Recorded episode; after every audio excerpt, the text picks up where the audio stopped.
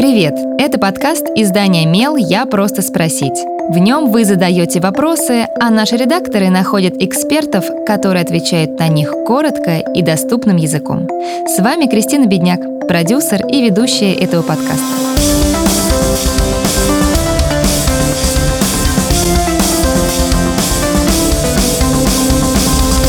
Не во всех семьях отношения с бабушками и дедушками складываются хорошо. Что делать, если родители не общаются с ними? Стоит ли разрешать ребенку видеться со старшими родственниками, несмотря на ваши конфликты? На эти и другие вопросы отвечает детский психолог Светлана Филяева. Как объяснить шестилетнему ребенку, почему мама с бабушкой не общаются? Может ли отсутствие такого общения оказать на него негативное влияние? Сегодня в медиа стала чаще подниматься тема токсичного общения и абьюза. Это помогло многим взрослым по-новому взглянуть на свое прошлое, на то, как с ними общались родственники. Отношения с родителями могут поменяться даже спустя много лет. Дети, пережившие насилие со стороны мамы и папы и осознавшие это только во взрослой жизни, перестают общаться с ними или сводят взаимодействие к минимуму. Некоторые родители сокращают контакт с бабушками и дедушками своих детей чтобы обезопасить их от такого токсичного общения, которое досталось им самим в детстве. В таких ситуациях человек может меньше общаться со своими родителями, не планировать с ними совместные занятия, не помогать бабушкам и дедушкам участвовать в жизни внуков, не оставлять их наедине. Ситуации бывают разные, но иногда это единственный выход для тех, кто хочет выйти из порочного круга токсичного общения в семье. Само по себе отсутствие общения с бабушкой или дедушкой не несет в себе опасности для будущего ребенка.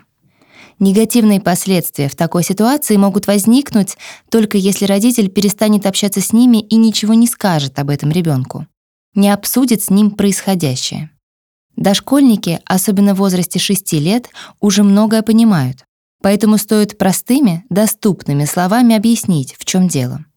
Тогда у ребенка не возникнет тревоги от недосказанности.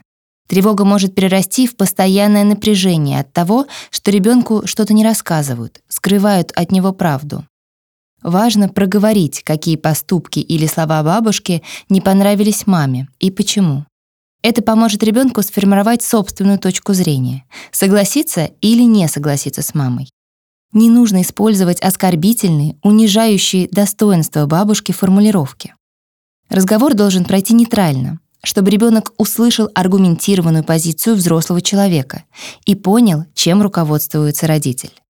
Сложно сказать, стоит ли детям общаться с бабушками и дедушками, если этого не делают родители. Все зависит от ситуации. Однозначно детям не стоит общаться с родственником, который токсично себя ведет, оскорбляет других людей, позволяет себе насилие, нарушает границы в общении с родителями ребенка, травмирует самого ребенка своими способами воспитания или общением. Если родители приводят детей к старшим родственникам и не уверены, что те смогут прислушаться к их просьбам или позаботиться о безопасности, таких встреч тоже стоит избегать. Задавайте свой вопрос Мелу, а редакция найдет того, кто сможет на него ответить. Пишите в наши соцсети или на почту feedback собачка эм. Мы не раскрываем имена, так что вопросы могут быть любыми. А еще ставьте нам оценки и оставляйте отзывы. Так больше людей узнают про наш подкаст.